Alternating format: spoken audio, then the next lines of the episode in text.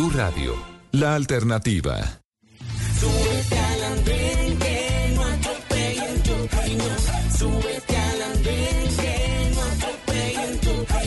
Aquí tú podrás compartir, debatir lo que a ti, lo que a mí nos pueda interesar.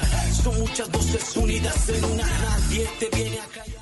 Bienvenidos, está acabando el año, está comenzando el fin de semana de Navidad y aquí seguimos. Es un gusto saludarlos en el andén. Como siempre, soy Camila Carvajal en este, el programa de jóvenes para jóvenes, donde hablamos de las noticias de la semana. Hoy con un nuevo compañero que se sube por hoy al andén. Hola Andrés, bienvenido. Es Andrés Carmona, el periodista y editor político de Blue Radio. Andrés, Oiga, hola. Camila, qué gusto eh, saludarla, qué gusto estar aquí, montarme en el andén. Usted recuerda que yo también hice parte de un tiempo del andén. Usted fue uno de nuestros panelistas, Panelistas, claro. también estuve un tiempo en la mesa de trabajo. Bueno, fue, ha sido movido. Conozco mucho la historia del andén y me encanta estar aquí para cerrar este 2023. En el último andén del año, oportunidad para agradecerles a todos, para celebrar con ustedes también Navidad, que estén en esta noche de viernes, no solo acompañados de familiares y amigos, sino haciendo la novena en ¿Ya la esta época. Sí, bueno, la de hoy no. Terminamos, Terminamos aquí y prometo que y arrancamos a hacer Listo. la novena. Yo ya traje, yo ya traje las viandas, por así decirlo. Perfecto, este es el Andén, el programa de jóvenes para jóvenes en el que hablaremos esta que fue una semana muy intensa.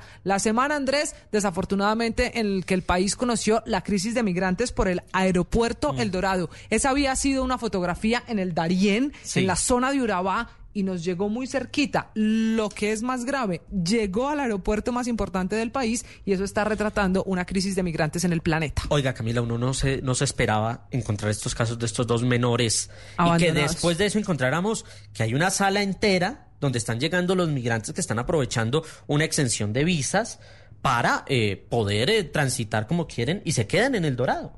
Se y se quedan en- quedan. Esta también fue la semana en la que no esperamos cerrar el año así, pero vimos a Alex Saab, el testaferro de Nicolás Maduro, Libre. volviendo a la libertad. Hubo acuerdo entre el gobierno Joe Biden en Estados Unidos y el gobierno de Maduro en Venezuela. Se queda Maduro con el trofeo de libertad de Alex Saab. A cambio, hay libertad para 35 presos políticos, entre ellos 10 norteamericanos, y eso sin duda, Andrés, también todo tipo de repercusiones y comentarios en Colombia. Ahí la pregunta es, ¿qué va a pasar con los secretos que decía que tenía Alex Saab? Y no lo sabremos, porque no va a volver a salir de Venezuela, ¿no cree? No creo, no creo. Ese ya se queda en Venezuela. Esta también fue la semana en la que el gobierno destapó sus cartas. Ya citó a la mesa a quienes considera deben hacer parte de la conformación y redacción de la reforma a la justicia. que es el chicharrón que tiene sobre la mesa el ministro Néstor Osuna? ¿Qué nombre le sorprendió de los Germán Vargas escogidos? Lleras creo que es el que sorprende a El ex todos. vicepresidente Germán Vargas Lleras está ahí, va a acompañar al gobierno en esa reforma, un fin de año marcado incluso porque, mire, hay acercamientos, así no sean del presidente Petro, con algún sector de la oposición desde varios Pues ministerios. ojalá esos buenos deseos de diciembre no se queden en eso que nos pasa siempre, los buenos deseos de diciembre. Y habrá que esperar qué pasa también con el expresidente de Colombia, Uribe, que fue el protagonista de los titulares en Argentina, porque finalmente se abrió la investigación por falsos positivos en ese país. Como se dan cuenta, está terminando el año, de todas maneras, con muchas noticias, con mucho análisis para tener con ustedes, como nos gusta aquí en el Andén. Vamos a hacer una primera pausa y ya regresamos. Hoy le tengo de cuota principal cómo termina la relación del presidente Petro con quienes nos ven y nos escuchan a esta hora, con los jóvenes de Con Colombia, jóvenes. que muchos están Es molestos. importante. Pero también iremos al Congreso, que usted conoce Ah, muy bien, iremos al Consejo de Bogotá, muchas noticias políticas para terminar el año con las evaluaciones propias de esta época. Bienvenidos, es un gusto acompañarlos terminando el año. Feliz Navidad para todos, una pausa. Ya continuamos con el andén. Súbete al andén que no atropellen tu opinión. Súbete al andén que no atropellen tu opinión. Aquí tú podrás compartir, debatir lo que a ti, lo que a mí nos pueda interesar. Son muchas voces unidas en una, nadie te viene a callar. En el 2024 todos vamos a contar a Colombia desde las historias de amor más emocionantes, la pasión de sus hinchas, el país y su gente desde el talento que brilla en los escenarios, historias de personajes únicos y auténticos, todo por Caracol Televisión. Súbete al andén que no atropellen tu opinión. Súbete al andén que no atropellen tu opinión. Aquí tú mí nos pueda interesar. Son muchas voces unidas en una, nadie te viene a callar. Muy bien, y seguimos en el andén en este viernes previo a Navidad. Andrés, ¿usted ya compró los regalos de Navidad? Ay. Camila, con todo lo que hay que hacer en el Congreso estoy de lado a lado. Me va a tocar a último No, pero- minuto, el pero pleno eso sí es muy 24 mal, madrugar. Porque es que hoy ya viernes usted no ha comprado los regalos, no solo se va a encontrar con el tumulto. No, varios, varios ya han sido comprados, Ah, pero es que me toca los más ¿Y el importantes ir a... El suyo ya se lo tengo bien empacadito y Perfecto, listo. entonces no ya se preocupe, está, ese- está resuelto. ese es el importante. Bienvenidos a quienes siguen, se suman. Esto es el Andén, el programa de jóvenes para jóvenes en esta Navidad. Que todos estén ya en función de los regalos, Sí, la claro, natilla, los, buñuelos, la, cena. Nochebuena. Es que a uno le toca poner ahora la cena. Claro, eso también es cierto. Eso significa hacer parte de esta celebración de Navidad. Bienvenidos. Hoy, como les decíamos, vamos a hacer una evaluación de 2023, pero antes de irnos al Congreso de la República, hay un tema con el que no podemos dejar pasar este 2023 y es la relación del gobierno nacional con los jóvenes de Colombia, un tema propio para este que es el programa de jóvenes. Fueron los jóvenes, Andrés, quizá un motor fundamental para la elección de Gustavo Petro como presidente de Colombia y está terminando el año con los jóvenes haciéndole un duro reclamo al gobierno del presidente Petro. Mire usted cómo cambia de rápido la relación. Así es, Camila, y es que uno se pregunta eh, si el presidente en serio le está cumpliendo a, a los jóvenes. Sí. Sí, no solo a los jóvenes que acompañó en las movilizaciones sociales, en la- sino a todos los jóvenes, incluso los que no votaron por él y que tienen cierta representación. Dice el presidente que ya les tiene listo o ya les puso su viceministro, Gareth Sela, que es viceministro en el Ministerio de la Igualdad la de, Igualdad de Francia, Francia Márquez, Gareth entonces- Sela, que acuérdese usted, reemplazó a Gabriela Pozo, que fue consejera de jóvenes en el inicio del gobierno. Exacto. Entonces, dice que está trabajando duro. Vamos a ver si en el balance hay más luces que sombras. Lo que pasa es que los jóvenes también, desde el Consejo Nacional de Juventud, dicen que el presidente no ha ido una, dos ni tres, que van muchas veces que el gobierno los deja plantados. Y esa fue la eso primera tiene elección. muy molestos a los jóvenes del país. Y esa fue la primera elección antes de la elección del presidente Gustavo Petro. Los consejeros locales, además que era la primera elección eh, popular, por así decirlo, de, de partidos políticos, de movimientos que podían presentarse. Bueno, la mujer que sabe de estos temas, que representa un sector de los jóvenes en Colombia, es Juanita Castrillón Benavides. Ella que es una de las consejeras nacional de juventud y por eso se sube al andén. Juanita, bienvenida, un gusto tenerla con nosotros. Hola, el gusto es mío poder acompañarles hoy y contarles un poquito de cómo va esta relación, qué es lo que hacemos desde el Consejo Nacional, digamos que cuál es este disgusto con el gobierno nacional en este momento. Bueno, ya que usted empezó diciendo disgusto, ¿es verdad, como lo estamos percibiendo nosotros, que no hay una luna de miel con el gobierno del presidente Petro y los jóvenes del país? De parte del subsistema de participación, que son la Plataforma Nacional de Juventudes el Consejo Nacional de Juventudes, hay un disgusto eminente porque estábamos preparados con documentos, con propuestas, digamos que para abarcar todo lo que se viene en este 2024 con una agenda que realmente estuviera nutrida. Pero el presidente nuevamente nos deja plantados, un viceministerio funcionando a medias porque está muy nuevo, una consejería que sale. Entonces empiezan a dejarnos sin herramientas cuando nos citan una sesión con el presidente por oficio, por agenda, y ese día se les embolata y se pierde absolutamente todo el trabajo construido y las propuestas realizadas. ¿Quién fue, quién los dejó plantados? ¿Qué es la molestia con el gobierno? Particularmente con quién era la cita. Mira, la cita era una sesión con el presidente y todo el gabinete ministerial. Teníamos la sesión en conjunta, que por ley la tenemos cada año, y no la llevaron a cabo. El, de hecho, los consejeros pasados, los del año pasado, les hizo lo mismo, los dejaron plantados una vez, la segunda vez ya los fueron a ver. A nosotros nos dieron, vaya, que esperar hasta el otro año que la agenda del presidente se pueda dar. Y no se apareció el, el viceministro Cela, ningún integrante del gobierno nacional como, oiga, discúlpenos, pero venga, dialoguemos, el presidente debe estar muy ocupado con su agenda. Pues fue curioso, tuvimos a, a Gareth y tuvimos a Gabriela en el espacio, pero nunca hubo una respuesta contundente del por qué se cita por oficio, está la agenda, pero no llega. No hay una respuesta contundente al respecto. Bueno, Entonces empiezan es- a ahondar, nos empiezan a rendir cuentas, empiezan a hacer otras cosas y decimos como venga, venga, venga, venga. Es que la agenda de hoy era con el presidente y los ministros. ¿Dónde está lo valioso de nuestro tiempo y de la incidencia que hicimos en el territorio para diagnosticar y venir a representar acá?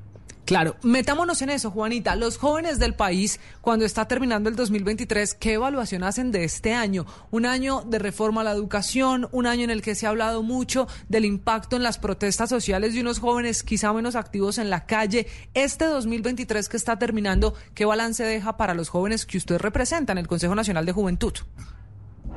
Digamos que en temas de educación tenemos muy buen balance. Digamos que hay proyectos de ley y, y las diferentes iniciativas de gobierno nacional que nos acogen y son buenas.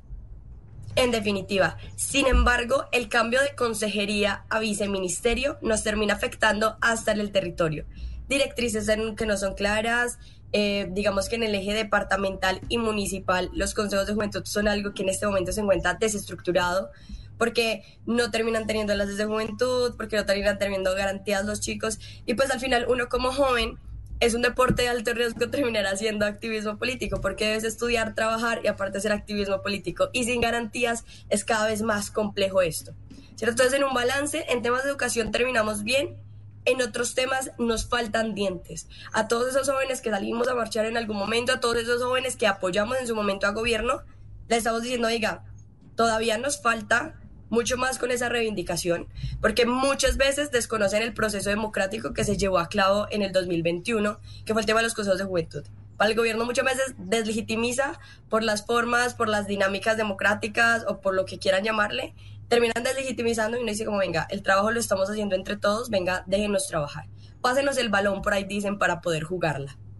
Juanita, el presidente habla de los jóvenes como si se apropiara totalmente de su, de su liderazgo. Dice, los jóvenes fueron los que me llevaron a ganar. Todo esto lo estoy haciendo por los jóvenes para que la juventud del país encuentre un país en paz, un país tal. ¿Ustedes se sienten representados con todas estas acciones que está haciendo el gobierno nacional? ¿Se sienten representados, disculpa, con la actuación del viceministro? ¿Se sienten que en esa actuación del minis- viceministerio de Juventud, en el Ministerio de la Igualdad, sí se le está dando prioridad a las necesidades de los jóvenes colombianos? Yo siento que ellos responden a, un llamado discursivo que han usado siempre en campaña, que es el tema del gobierno popular. Y nosotros como jóvenes ya teníamos herramientas como tipo el Compespo 4040 y ahora que viene una política de juventud que debe salir en, en compañía como con todos los ministerios. ¿Qué sucede? Mira, te voy a dar los datos que por acá les tengo apuntados. Mira, de ese COMPES 4040 que tenemos 33.5 billones de pesos a 10 años, que se terminó en el 2021, si no estoy mal, empezó en el 2021, esperábamos un 62% de cumplimiento y está en un 38% con un rezago del más de 38% desde que se expedió. Es decir, en el cambio de gobierno, realmente esa bolsa que teníamos ahí presupuestal, se empezaron a perder programas, se empezaron a perder iniciativas y por ahí dice uno no se puede inventar la rueda. Entonces usa lo que ya tenemos para seguir promoviéndolo y póngale el enfoque de diferencial de su gobierno. Es válido y está bien, pero que se deje ejecutar y tener un rezago del más del 38% en el cumplimiento y en el año aún así. O sea, es, digamos que es una cosa que uno se llega a preocupar porque herramientas existen, pero si no las ponen y no las utilizan, pues a nosotros nos queda extremadamente complicado. Claro, en este caso, Juanita, usted hace un momento nos respondía la evaluación de 2023, un año bien importante para los jóvenes. Hecha esa evaluación, ¿qué esperan del 2024? ¿Qué son los temas, las políticas, las reformas que para los jóvenes van a ser prioridad el próximo año? Bueno, nosotros tenemos, inclusive eso lo estuvimos hablando la semana pasada, que fue una semana completa de trabajo, y es en el tema, por ejemplo, de reforma eh, laboral, reforma de la salud, reforma pensional. Digamos que en este momento los jóvenes, literal, es échese la bendición y mire a ver si se pensiona. en pocas palabras, Eh, pero queremos empezar a dar incidencia desde propuestas en el territorio y precisamente para eso queremos reunirnos con el gobierno, con los ministros eh, y con el mismo presidente a decirle, venga, van a salir reformas, pero nosotros estamos dispuestos de que nuestras proposiciones queden en las reformas, ya sea con las dudas y consultas que tengamos al respecto, porque al final nosotros terminamos siendo un órgano consultivo, pero que realmente tengamos incidencia y decir, hey, los jóvenes estamos representados ahí. Porque no solo se trata de escuchar en el territorio, sino la representación que llevamos desde el territorio, que es importante. Juanita, todas las reformas, laboral, pensional, salud y educativa, Sí. tienen su mayor impacto en los jóvenes. Y hasta la de justicia. si Y hasta la de poquito. justicia también. Y más también la el proyecto de eh, amnistía e indulto para los jóvenes detenidos en el marco de la protesta social. ¿Ustedes eh, han sentido que han podido concertar algo de estas reformas con el gobierno? ¿Sienten que el gobierno simplemente dijo, esto es lo que nosotros pensamos, esto es lo que nosotros creemos y los jóvenes del país acepten lo que nosotros les ofrecemos?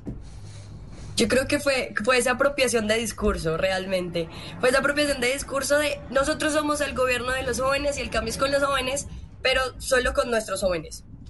Porque realmente no hemos sido incidencia, no hemos sido consultivos y en ningún momento nos han dicho, hey, mm, subsistema, miren, estas son las reformas, mándenos sus reparos, mándenos sus comentarios y qué proposiciones tienen. Esto no ha ocurrido, hemos buscado los espacios de incidencia, hemos buscado meternos en la agenda y aún así nos dejan ahí.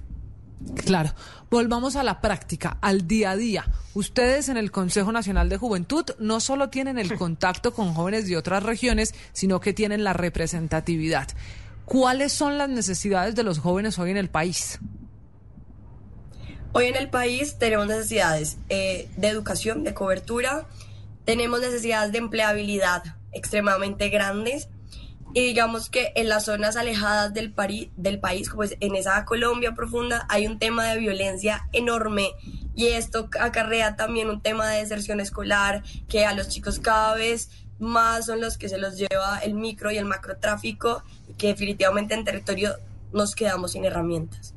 Entonces estamos con una reivindicación social, pero en algunas partes del país o en todos los lugares del país, a donde nosotros los jóvenes queremos llegar y merecemos llegar.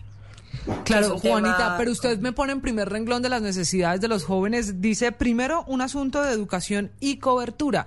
Y en segundo renglón me llama la atención que dice hay un gran problema de empleabilidad. Coincide eso con los temas de reforma del gobierno, la reforma a la educación para resolver la cobertura y la reforma laboral para el asunto de la empleabilidad. Como están planteadas hoy las reformas que están en curso en el Congreso, ¿resuelven estos que son los problemas más importantes de los jóvenes para 2024? Yo creo que si lo analizamos, digamos que en un primer plano, diríamos, en educación estarían resolviendo y supliendo. Sin embargo, hay que revisar el tema de la ejecución, porque aquí siempre tenemos un por qué, un qué y un por qué. En eso el gobierno está bien, en un qué y un por qué. Pero cuando vamos a preguntar en la profundidad del cómo, ahí se raja el gobierno. Porque ahí pierde, ahí se desconecta de los jóvenes, ahí se desconecta del territorio cuando preguntas por el cómo. Y el cómo es extremadamente importante, desde cómo se va a financiar, cómo lo vamos a llevar, cómo vamos a traer los jóvenes, cómo vamos a dar la propuesta. Juanita, en educación hablemos, digamos, no solamente son las reformas, sino las prioridades del famoso conclave en la escuela militar. Y una de ellas decía Ah, es que esta semana fue de reunión del Claro, presidente pasando el al tablero. es que también hizo su balance, también hizo su natillera. Sí. Pero bueno, Es una tillera, dice su- Andrés. su natillera. Pero bueno, digamos en este sentido, él dice que una de las prioridades es la creación de cupos y de universidades. Aquí se ha anunciado Universidad de La Paz, Universidad del Cauca, terrenos en toda Colombia donde dice el presidente, aquí va a haber una universidad, incluso en Bogotá habla de, de apoyar la propuesta de la alcaldesa Claudia López de la Ciudadela Sí. Educativa, el multicampus de las tres principales universidades de Colombia, de Bogotá. Eh, ¿Ustedes sienten que en esa gestión, en esos puntos de, la de las universidades, de los cupos, si el gobierno tiene un interés, está actuando, está gestionando para lograr esos cupos? Yo creo que hay un, interés genuino, pero cuando se habla de deserción, nosotros representamos jóvenes de los 14 a los 28 años. Y ahí digamos que teníamos un enfoque preciso en, el tema de los 18 a los 28. Claro, la educación superior es extremadamente importante, pero ¿qué pasa con la media y básica que no está llegando al territorio? Escuelas rurales, eh, tema de tecnificación en las diferentes eh, instituciones educativas. Entonces, el gobierno está supliendo esa deuda histórica con la educación superior, sí. Pero ¿qué pasa con esos jóvenes de 14 a 28 que desertan y ni siquiera pueden terminar la educación media y básica, sino que desertan totalmente, se ponen a camellar? Bueno, ¿qué ocurre con ellos? ¿Qué pasa con esos proyectos de vida que ni siquiera alcanzan a llegar a esa educación superior? Claro. Juanita, una pregunta final. Este ha sido el año de la creación, por primera vez en la historia del país, de un viceministerio para los jóvenes. Y la polémica, Andrés, usted si se devuelve un par de meses, Claro. recuerda la gran polémica cuando el escogido para ser viceministro fue Gareth Sela. ¿Qué, ¿Quién es Gareth Sela? Para recordarle a los oyentes y a quienes nos ven en el andén. Un- Gareth Sela fue un eh, manifestante eh, Del paro nacional. del paro nacional, fue víctima de agresión, eh, eh, de agresión policial, perdió, Perdió un ojo, fue integrante de primera línea, si no estoy mal. Sí. Y, además era la, era, la pro- era la promesa del presidente Petro. Él decía, yo quiero poner en el viceministerio a, ga- a, un- a una víctima de la primera línea, a un joven de la primera línea que eh, represente todo ese clamor social. Por eso mi pregunta tan importante para Juanita, ya que hay viceministro de Juventud, ¿representa a los jóvenes de Colombia? Complicada la pregunta. Eh, digamos que en esa medio de la reivindicación social debería, es el deber ser. Es el deber ser. Y en debates extensos que hemos tenido con el viceministro, eh, terminamos en un punto de reconocer y no reconocer los procesos democráticos que se han llevado a cabo. ¿Cierto? Porque no todos tienen esa reivindicación social de salir a marchar, de yo salí a marchar y por eso merezco, sino de realmente brindar garantías. Y por ejemplo, en este momento, nosotros sentimos que nos representa, porque están enfocados en ese gobierno popular de discurso, pero cuando pedimos participación e incidencia, se quedan cortos. Y no solo es eso, hay, hay algo en específico en este momento que molesta, digamos que a lo que es el su- subsistema de participación, y es el hecho de que hace más o menos cuatro o cinco meses existe el viceministerio. Él es viceministro. Pero nos dicen, es que no tenemos la capacidad logística, eso nos lo dijeron el lunes, no tenemos la capacidad logística y solo somos cinco personas en el viceministerio. La pregunta fue, listo, entonces, ¿cuándo va a estar listo el viceministerio para los jóvenes? ¿Cuándo va a ser un lugar de atención para el subsistema? ¿Cuándo va a tener realmente las garras la juventud como viceministerio para operar en conformidad? y no fueron capaces de darnos una fecha. Nos dieron en enero, no sabemos, en febrero, no sabemos, y es algo que tenemos que adelantar porque Consejería Presidencial para las Juventudes está hasta el 31. De ahí para adelante depende del viceministerio. Y si no tenemos un viceministerio con capacidad, que sí, y que se viene para el 2024 es totalmente una duda que existe en este momento. No lo dirá el tiempo, lo sabremos Andrés precisamente en el 2024. Oiga, Camila, eso, eso de, de lo que dice Juanita es muy, muy clave porque lo mismo pasaba, por ejemplo, con el viceministerio de la mujer. ¿Ah, sí? Decían en el debate de feminicidio las congresistas eh, Catherine Miranda, Katy Jubinado y Jennifer Pedraza que el presupuesto de la alta consejería era de casi 4 billones. Sí. Y que el viceministerio, to- perdón, todo el ministerio de Francia Márquez es un billón. Entonces, ¿dónde, ¿dónde se fue toda esa plata? Esa es la pregunta que queda para políticas, por ejemplo, de mujer y en este caso de los jóvenes. Pues nada, Juanita, esperemos que el año nos responda esas preguntas que ni usted ha respuesto, ni usted ha podido encontrarles respuesta, ni tampoco el gobierno del presidente Gustavo Petro. Ha sido un gusto conversar con usted, que es una de las consejeras nacional de juventud. Feliz Navidad, feliz 2024 y que vuelva a pasar por este, el programa de jóvenes para jóvenes por el andén. Muchas gracias a ustedes por la invitación y siempre súper dispuestos a participar y a comentar en estos espacios.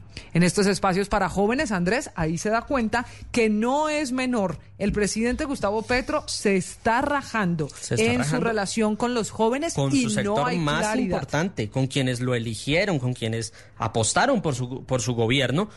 Y bueno, y los que no son, los que no votaron por él. ¿O será que es que el presidente prefiere solo escoger a los jóvenes que votaron por él? Esa es la discusión que queda sobre la mesa. Hacemos una pausa aquí en el andén y ya regreso para que vamos a un lugar que usted conoce muy bien. El Congreso de la El República. Congreso de la República. ¿Usted ya revisó cómo le fue este año en ese cubrimiento del Congreso? Un 2023 muy movido en Cámara y Senado. De pronto al final más activo en Cámara, Más pero activo. que deja mucho que analizar del manejo político. Así es, hay mucho que hablar, hay mucho que cortar, mucha tela. Ya vienen los protagonistas en el Congreso de Colombia. Una pausa. Usted puede seguir participando, seguir opinando en todas las redes sociales usando numeral el andén. Ahí mientras está empajando los regalos, preparando la natilla, haciendo todo Tranquila para que la noche buena. regalito, no se pues estamos listos también aquí para este último andén del año. Una pausa, ya volvemos. Súbete al andén que no atropellen tu camino. Súbete al andén que no atropellen tu camino. Aquí tú podrás compartir, debatir lo que a ti, lo que a mí nos pueda interesar. Son muchas voces unidas en una, nadie te viene a callar. Bueno, Andrés, y este es el último andén del año. Y como es el último del año, es el momento de hacer el balance con quienes fueron los protagonistas, las personas que marcaron la política colombiana en 2023. Para eso, le voy a presentar unos invitados que sé además usted los conoció, los cubrió y conversó con ellos durante todo 2023. Si le A parece. ver, ¿a quién, ¿a quién me tiene para Bueno, hacer este balance? vámonos para la Cámara. ¿Para la Arranquemos Cámara? por Cámara Listo. y luego vamos a Senado. En Cámara, una de las mujeres que se robó el protagonismo por el manejo de la agenda legislativa, porque terminó incluso haciéndole duras críticas al gobierno del Siendo presidente de la Petro. coalición de gobierno, ¿no? Siendo de la coalición, que es una condición bien difícil de entender y que ella nos va a ayudar a explicar por qué el año la llevó para allá. Les hablo de Katy Jubinao, Catherine Jubinao, que se sube al andén y como siempre es un gusto conversar con ella. Doctora Jubinao, bienvenida. Muchas gracias por atendernos. Un saludo, queridos, muchas gracias por el espacio y un saludo también al senador Chacón que está aquí en el panel y por supuesto a todos los que nos ven. Sí, señora. En Do- efecto. doctora Jubinao, este es el Andén, el programa de jóvenes en el que cada semana hacemos el balance con los protagonistas. Termina 2023 y a usted en la Cámara, ¿ya le dio tiempo de hacer la evaluación de cómo nos fue este año? Bueno, en eso estoy.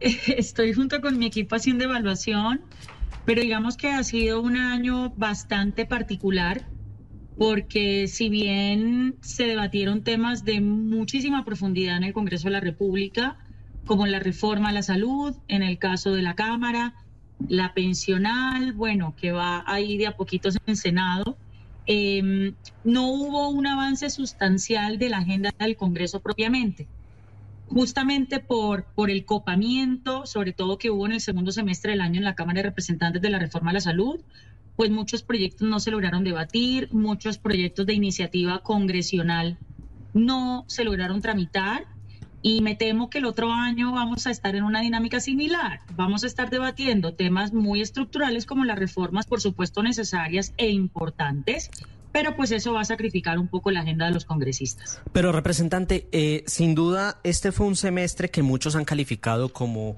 detenido, sin progreso y sin duda mm, después de casi tres o cuatro meses de que no avanzaran las sesiones, más que todo por la campaña electoral, pues al final como que el último impulso se lo terminó dando la reforma a la salud y no contó con los verdes, no estuvieron los verdes. ¿Qué papel entonces juegan, juegan ustedes eh, ya para el futuro, para este 2024, eh, el Partido Verde en la coalición de gobierno? Pues hay algo que voy a reclamar de aquí a 2026 y se lo voy a reclamar al presidente Calle y al gobierno y es que en las dos plenarias que expulsaron al Partido Verde de la reforma a la salud fue cuando se aprobó la reforma a la salud. Es decir, nosotros en el verde sí estábamos haciendo una labor de contrapeso muy importante, aún desde la coalición del gobierno, y quizás por eso un contrapeso clave, que a lo mejor muchos no se esperaban, pero yo creo que lo que el Partido Verde demostró es que muchos de sus integrantes realmente están interesados en dar el debate técnico sobre las reformas. No nos vamos a guiar en nuestro voto simplemente por ser coalición de gobierno, no vamos a orientar nuestro voto por la reforma simplemente por haber votado por Gustavo Petro. Yo creo que nosotros nos estamos tomando muy en serio la responsabilidad que tenemos de estudiar técnicamente las reformas, porque es que las reformas tienen que significar un cambio para bien, no pueden implicar un cambio para mal o no pueden implicar un retroceso, que es lo que yo creo que es la reforma a la salud. Yo apoyo una reforma a la salud, yo quiero una reforma a la salud. Lo que pasa es que la reforma a la salud que está presentando este gobierno creo que es más un retroceso en muchas cosas que lo que avanza, no obstante algunas cosas se salvan de la reforma a la salud. Sin embargo, vamos a ver cómo está el panorama eh, el otro año que de todas maneras creo que no va a estar nada fácil. Yo creo que el, el gobierno, por supuesto, que tiene, digamos, el incentivo y la motivación de cumplir con sus promesas de campaña, que son las reformas, pero al mismo tiempo el Congreso tiene la responsabilidad de pulir las reformas, de mejorarlas, de limpiarlas, de concertarlas. Y ese es el meollo del asunto al que creo que no hemos podido llegar. Ojalá 2024 sea un año en donde podamos realmente abrir una concertación y en donde el presidente Petro pueda bajar y materializar el concepto de diálogo nacional.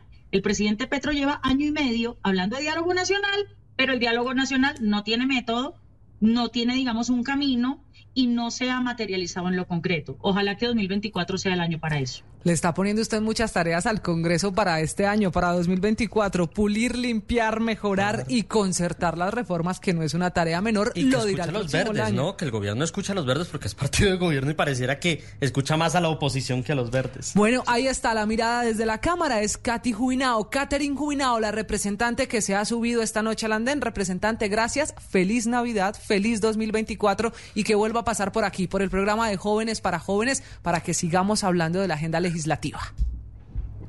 Gracias por lo de jóvenes para jóvenes. Ya todavía, Sí, todavía es joven. claro, aquí ella todavía es joven. Un saludo a todos los jóvenes que, que le han dado vida a este programa y ojalá que sigan promoviendo espacios tan bonitos y tan interesantes y tan, y tan útiles para la juventud colombiana. Un saludo a todos, una feliz Navidad, un feliz año, a ustedes por su labor, a Blue por su labor y al senador Chacón un abrazo muy grande. Sí, señora, ha sido un gusto conversar con usted esta noche y ella ya lo anticipaba, Ella lo Andrés. anticipó, claro. De la Cámara nos vamos Sena- para el Senado. Al Senado y nos vamos con un protagonista de otro de los partidos de gobierno, pero que estuvo entre amores, desamores, cariños, no sé, una relación tormentosa. El Partido Liberal, el senador Alejandro Carlos Chacón, que lo recibimos, también se monta a la andena a esta hora en Blue Radio. Senador Chacón, bienvenido. Gracias, un placer eh, estar Ven. aquí con ustedes. Y Ahora sí un honor, eh, un honor eh, participar por primera vez aquí en el Andén. Gracias por la invitación. El gusto es mío, sí señor. No teníamos el honor de haberlo visto en estas pantallas de la andena, quienes nos escuchan. Ah, en no, al este senador viernes. Chacón lo vemos, yo lo veo todos los días. Usted lo ve en todos los días. todos los días, pero sé que aquí Yo en el tengo andén, casi un colchón en el Congreso. En el andén, en el andén no es tan habitual, así que es un gusto también cada vez tener más voces y hacer más plural este espacio, que al final lo que pretendes en redes sociales hablar con los jóvenes. Senador Chacón, pues bienvenido primero, feliz Navidad, feliz 2024 y como le preguntaba hace un momento a la representante Jubinao, quiero arrancar preguntándole por el balance. Se acaba este año, nos quedan apenas un par de días y usted ya pudo hacer la evaluación de cómo le fue al Senado de la República terminando ya 2023. Bueno, yo tengo una percepción distinta del Congreso de la República, el que tienen muchos de los colombianos y a veces algunos congresistas. El Congreso, por el contrario, está cumpliendo su labor, su función, y es trabajar, estudiar seriamente los proyectos. Es que el Congreso no puede ser una fábrica de leyes, el Congreso debe ser aquel catalizador de, de- las mejores propuestas y en el transcurso del ejercicio propio de la legislatura, en la democracia, con las diferentes posiciones ideológicas, sacar los proyectos adelante eh, que consideran son importantes para el país, arreglar lo que considera está mal y hundir o aprobar el proyecto que considera es necesario para el país. El Congreso está trabajando duro. Eh, el, el 13 de febrero, recuerden ustedes, se presentó salud, por poner un ejemplo. En marzo se presentó la pensional, solo tiene un debate. Eh, la salud ya avanzó en Cámara de Representantes, pero fue presentada el 13 de febrero. Nunca unas reformas habían demorado tanto en el Congreso de la República y es real, pero también es precisamente porque es- son reformas fundamentales, trascendentales que cambiarán eh, la política nacional en esos sectores. Entonces, pues es normal que el Congreso haga un trabajo muy serio al respecto. Pero, senador, decía el presidente del Congreso, Iván Name, que ellos eh, eh, no iban a manejar, iban a controlar, que no iban a ser eh, auspiciadores del Ejecutivo. ¿Usted cree que el Congreso terminó siendo eso? Porque algunos veían al Congreso como un notario, que le aprobaba todo al gobierno y eso no se está viendo ahora en este semestre. La, verdad es que no, no tanto en este semestre. eh, tradicionalmente el Congreso, por la falta de ejercicio de poder que existe en las corporaciones públicas, eh, terminaron los concejales volviéndose empleados eh, y no coadministradores con el alcalde, los diputados con el gobernador y el Congreso de la República también con los gobiernos. Es falta de, de- ejercicio precisamente del poder. Eh, Han cambiado las circunstancias de otras épocas en donde el Congreso de la República tenía con el gobierno ordenación del gasto. Eso se perdió hace muchos años. Eh, y, y para llegar a las regiones corresponde eh, la cercanía al gobierno. Eso hace que, que el Congreso tenga que estar a merced del poder y el ejercicio del Ejecutivo. Eso que el, el equilibrio de poderes congresional cambie. Ahora bien, en esta legislatura, para nadie es un secreto, han sido también, hay que reconocer, inclementes también con, con este gobierno. Eh, eh, este gobierno ha tenido una oposición muy fuerte que también ha dependido de los errores también que comete, por supuesto, el gobierno, que le ha alimentado mucho los fundamentos o la, o la forma de la, de la oposición, porque le ha dado sustancia para poder tener mucho más elementos fuertes para oponerse a muchas de las iniciativas. El hecho de no concertar aún con los partidos que acompañan el gobierno, sino conocer las iniciativas, la gran mayoría de iniciativas ya radicadas, pues ha hecho que la discusión se dé en el Congreso y no como con anterioridad las discusiones se hacían eh, eh, con el gobierno en la construcción de las mismas, y es parte de las críticas que, que se han tenido por parte de partidos como nosotros que nos declaramos de gobierno, pero realmente la actuación del partido ha sido más de independientes y del gobierno también hacia el partido también ha sido más una posición de independientes que de gobierno. Eso, por supuesto, ha, hecho que las discusiones sean muy fuertes en el Congreso de la República y repito, también los cambios pues son trascendentales, cambiar el sistema de salud profundamente, eh, que hoy muchos consideran que puede no sentar malo como algunos otros dicen, un sistema pensional que después del 93 pues sabemos dónde están los ahorros de los colombianos y antes del 93 eh, no sabemos dónde están al fin y al cabo los recursos porque terminó siendo la caja menor del presupuesto nacional. Eh, cosas como esas pues hacen que el Congreso tenga que reflexionar, tiene que estudiar, tiene que trabajar muy, muy fuerte porque es que eh, nada más y nada menos es la salud y los ahorros de los, sí. de los de los, de los, de los colombianos y eso hace que el Congreso tenga que ejercer muy serio su trabajo. Claro, doctor Chacón, ha mencionado usted dos reformas, la de salud y la de pensiones. ¿En dónde va a estar la almendra del próximo periodo legislativo? Cuando regresen de este receso, ¿qué va a pasar? ¿Usted cree que así como en la Cámara el proceso y las, eh, las sesiones anteriores estuvieron enfocadas en la reforma a la salud, ¿qué va a marcar el regreso de sesiones en el Senado? Bueno, lo primero que hay que decir es que hay muchas más reformas, que existen otras reformas muy importantes que se están presentando, que están avanzando en el Congreso de la República. Eh, la educación, por poner un ejemplo, que es, es, declararla como derecho fundamental, es mucho eh, más fuerte que lo que existe institucionalmente. Eso es algo muy importante para los colombianos. Eh, la jurisdicción agraria, que es tan importante para lograr solucionar lo que durante tantos años el Congreso de la República lo ha intentado a través de otras leyes, pero con otro mecanismo, creando ya la jurisdicción como tal constitucional y hoy eh, tratar de sacar adelante eh, la estatutaria, la ordinaria de esa jurisdicción agraria que se está tratando de concertar además con las cortes, con los ciudadanos, con los jueces, con, con la sociedad civil. Existen otras muchas más reformas que están haciéndose en el Congreso, pero estas dos especialmente, o la laboral, como todos sabemos, tienen unas implicaciones económicas, especialmente la de salud o la pensional, por supuesto, tienen intereses grandes porque mueven muchos billones de pesos. Y eh, los sectores económicos más grandes de Colombia tienen inversiones allí.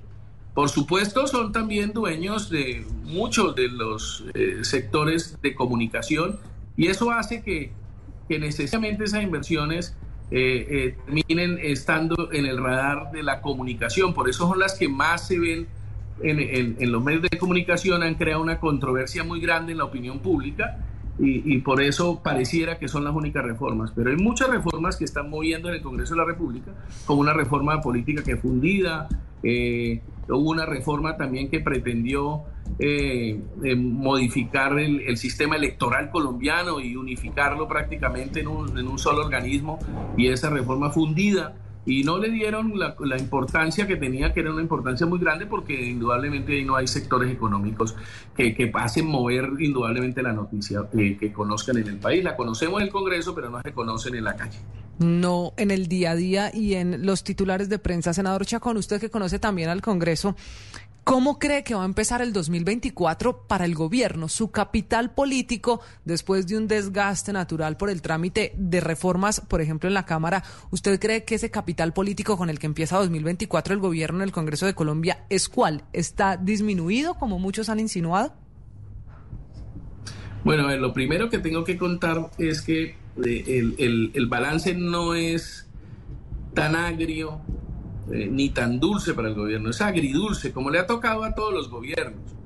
El, el, eh, por poner un ejemplo, la gente eh, ha, ha visto y la discusión grande ha estado en estas reformas, en la laboral, en la pensional, en la de salud, Sí. por poner esas tres que hoy están moviendo la opinión pública de hace mucho tiempo, pero nadie recuerda cuándo fueron radicadas, una en febrero, otra en marzo y otra en octubre. Eso eh, eh, muestra un trabajo muy grande. El Congreso está acostumbrado, Andrés, que está muy con nosotros allá, sabe que con anterioridad Sí. esos proyectos de gobierno se votan en dos, tres días. Sí, eso es verdad. Estos proyectos son tan profundos que ha, ha- ha demostrado que el Congreso de la República está cumpliendo su labor. Hoy dicen que el Congreso pupitriando y todo, ¿cómo se les ocurre? Si es que la reforma de la salud la votaban en dos días, lleva dos debates, pero sin embargo está vivita y coleando. La Sí. laboral también ya tiene un debate, vivita y coleando. Y la pensional también tiene un debate, vivita y coleando. Entonces, el, el decir que el gobierno la sigue luchando por sus reformas, ha sido fuerte la lucha y la pelea, pero sin embargo el Congreso no las ha hundido, el Congreso las viene reformando, las viene cambiando y viene eh, estudiándolas. Ahora puede ser que se caigan, unas, el, vamos, la pensional va para plenaria hasta ahora el segundo debate, la pensional. Pero el recordemos que nada más y nada, claro, y que es un tema de los ahorros de los colombianos, eso no es plata del Estado. Y tiene una discusión muy fuerte y va a tener una discusión muy fuerte en plenaria. Segundo debate hasta ahora. Y fue radicada en marzo. La de salud lleva segundo debate no más, le faltan dos. Esto era para que uh, se hubieran hundido, hubieran salido el Congreso. El, el gobierno ha tratado de, de mantenerlas a flote y ahí las lleva. Y ahí las lleva. Ahí aquellos que quieren hundirlas, eh, que no se confíen tanto porque las han logrado sostener y aquellos que quieren salvarla tampoco que se confíen mucho porque eh, también no han sido capaces de sacarla como otros. La iniciativa, lo que arranca la legislatura, para, para contestar la pregunta puntual, arranca la legislatura con algo que nunca había sucedido, es que el Congreso llegue no en marzo, sino llegue en Sí, febrero en febrero, 16 claro. de febrero. Con unas limitaciones que se le colocaron a ese proyecto. El proyecto traía actos legislativos y reformas estatutarias. La comisión primera, de la que yo hago parte, le dijo, no señor, usted no van a dañar la estructura propia de lo que quiso el constituyente, que fue que no sacaran esas leyes así nomás, las estatutarias o los actos legislativos que son las reformas a la constitución, sino nos vamos a dedicar solo a proyectos ordinarios del Congreso y a controles políticos. O sea que el gobierno va a llegar en febrero a punta de controles políticos durante un mes. Claro. O sea, va a ser fuerte el trabajo legislativo. Pero, Más pero, duro en confrontación. pero esas reformas, las reformas sociales también entrarían, ¿no? Porque es- estamos hablando de, de leyes que son ordinarias. Claro, pero el Congreso, el Congreso en las comisiones va a tener eh, una, un- una fortaleza en, en- en- en el tema del control que no se ha visto. Si ustedes han recordado, usted recuerda cuando yo fui presidente, Andrés, o tú, mi querida eh, que, eh, co- co- compañera, que el- el- el- el- nosotros hacíamos todos los miércoles, todos los miércoles hacíamos debates. Este Sí, Congreso sí. se ha particularizado realmente por no hacer debates de control político. A otros gobiernos le hacíamos más debate de control político, porque la agenda legislativa es tan densa de este que no gobierno para. que no para. Entonces no hay espacio para los controles, que es otra de la función constitucional. Ejemplo, en esta legislatura hay radicado un- una moción de censura, ejemplo, que se radicó con anterioridad al ministro de Defensa y ni siquiera se puso en el orden del día. Cuando a veces miran que el doctor Iván Nami, que muy fuerte, muy radical, pues si hubiera sido también así tan radical, pues hubiera puesto en orden del día esos proyectos que eran tan fuertes. O sea que eso ni tanto ni tan poquito, un poquito de garrote y zanahoria es lo que dice el senador Chacón. La última pregunta, Andrés. Oiga, senador, aprovechando que usted habla de control político, le pregunto qué va a pasar en el 2024 con la con con el Partido Liberal, la convención liberal. Ustedes están en mora, ya los han sancionado varias veces y, disculpe, hay un pulso político entre los congresistas, unos muy cercanos del gobierno, otros no tanto, y el expresidente, César expresidente Gaviria, Gaviria. que tiene también mucho manejo todavía del Partido Liberal. ¿Qué va a pasar ¿Qué va a con pasar eso? ahí, doctor Chacón? Bueno, lo, lo primero que hay que decir es que el gobierno no tiene por qué interferir en las cosas propias de nuestros partidos, especialmente en el nuestro. Eh, es un tema de nosotros, los que hacemos la política, de los que pertenecemos hoy al Partido Liberal. Sí es cierto, eh, cada dos años eh, se debe hacer una convención por ley, tenemos que hacer convenciones. Y el partido ha estado en mora de hacerlo por diferentes circunstancias, a veces a solicitud de los propios congresistas, en donde no estuvimos de acuerdo, pero que cabo terminó cruzando con las elecciones locales. Y usted no puede hacer una convención con elecciones locales, por eso el partido no lo hizo y se suspendieron. Esperamos que rápidamente el presidente Gaviria eh, haga el cronograma como le corresponde, director hoy del partido, eso ya se le ha pedido, él sabe además de su obligación legal eh, de hacer la- las convocatorias pertinentes porque requiere que se consulten a las bases para ver quiénes son los que participan, quiénes van a participar por derecho propio o por elección popular en la convención del partido. Eso no es que se convoque ya, toca ir a las regiones a convocar a los militantes, hacer unas elecciones para quiénes son los que participan en la convención. A partir de ahí, eh, se tomarán las decisiones pertinentes. Hay errores eh, en percepción que se han tenido. Ejemplo, que la convención va a tomar una decisión sobre si somos partido de gobierno independiente. Eso no necesariamente es una decisión de la convención, eso no es real. La decisión de eh, haber estado o no en gobierno la toma la bancada congresional, quien es la que tiene la relación con el gobierno. En las asambleas la toman los diputados y en los consejos los toman los concejales, de acuerdo a las circunstancias políticas del momento. Hay una vertiente que quiere la independencia, otra Ujú. que también quiere la oposición y algunos que consideran que podríamos mantenernos aprovechando las circunstancias de gobierno porque eh, algunos dicen, eh, consideran que el gobierno, muchas de sus luchas, la de los trabajadores, la de las madres que de familia, la de las subvenciones a la gente más humilde de este país, ha sido parte de nuestras batallas y nuestras luchas. En esas circunstancias, pues tenemos que dar una, una discusión ideológica y saldrán derrotados los que correspondan y las mayorías decidiremos eh, cómo será la relación que tengamos con el gobierno, que puede ser sin necesidad de la convención, queremos aclarar. Y Es la relación del Congreso con el gobierno. Claro, y lo sabremos en 2024. Pues, senador Chacón, ha sido un gusto tenerlo aquí en el Andén. Feliz Navidad, feliz año y que le acabe de ir muy bien en la evaluación de lo que ya pasó, que son estos días del 2023. Muy amable. Felices fiestas, senador. Muchas gracias y espero me inviten más aquí al andén.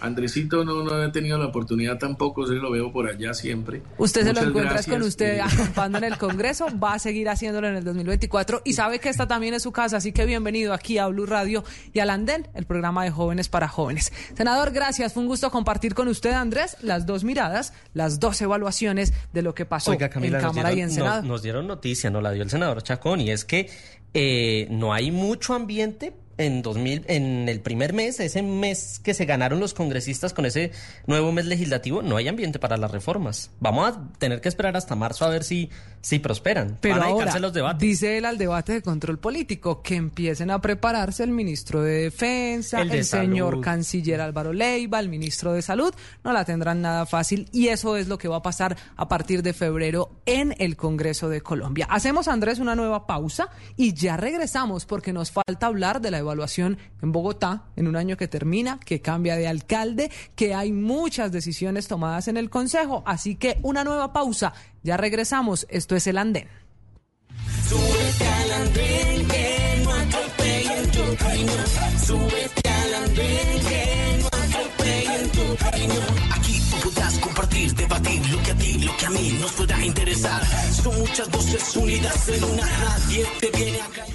Muy bien, seguimos en el andén, cerrando este 2023. Andrés, prometíamos hace un momento que también es bueno pasar la lupa por Bogotá, Claro. una ciudad que se prepara para el cambio de alcalde. Ya está listo Carlos Fernando Galán conformando equipo. Se va a descansar, bueno, a estudiar la A alcaldesa estudiar se Claudia va López, para Harvard. que se va a estudiar a Harvard en un año para Bogotá que para los concejales y expertos es un año en el que terminamos con más problemas en materia de movilidad, seguridad y obviamente los indicadores de pobreza. Por supuesto, la alcaldesa Claudia López eh, deja un balance agridulce, porque sí se va con un 40%, creo que es la aprobación más alta que ha tenido un alcalde en los últimos años, pero se va con los lunares, Sa- seguridad desbordada, movilidad, Bogotá en obra negra. Usted no le ha tocado los trancones tan horribles que están Pero, ocurriendo. ¿quién no? Es decir, uno pensaba que era diciembre, pero en diciembre se han empeorado un poquito más. Si así está diciembre, cuando se dice que muchos bogotanos ya se fueron de vacaciones, imagínese esto en enero, febrero. No, va a estar, va a estar un poquito insufrible. Pero también hay cosas buenas, también resaltemos lo positivo, Sí. las manzanas de cuidado, toda la política social del, del distrito, cosas que el alcalde electo que ya va a entrar, Carlos Fernando Galán, dice que va a mantener. Habrá que esperar también cómo será esa relación con el Consejo, porque parece que tiene un Consejo un poquito fuerte, nutrido. Partido Centro Democrático, Cambio Radical, ahí los liberales creo que no han definido, los verdes. Y súmele además que llegan concejales, algunos de los que estaban en esta mesa. Ah, claro, tenemos mucho espacio también para nuestros panelistas a quienes agradecemos de paso, ya que usted los menciona, Andrés, habernos acompañado durante todo el año en un espacio que, como siempre les decimos, lo que pretende es escuchar todos los puntos de vista, todas las miradas de los jóvenes de lo que pasa en Colombia y el mundo. Esperemos, pues éxitos para el nuevo alcalde, gracias de- a la alcaldesa Claudia López, porque funcionario público, el servicio público no es nada fácil No, y aquí se está terminando el gobierno de los mandatarios locales y departamentales.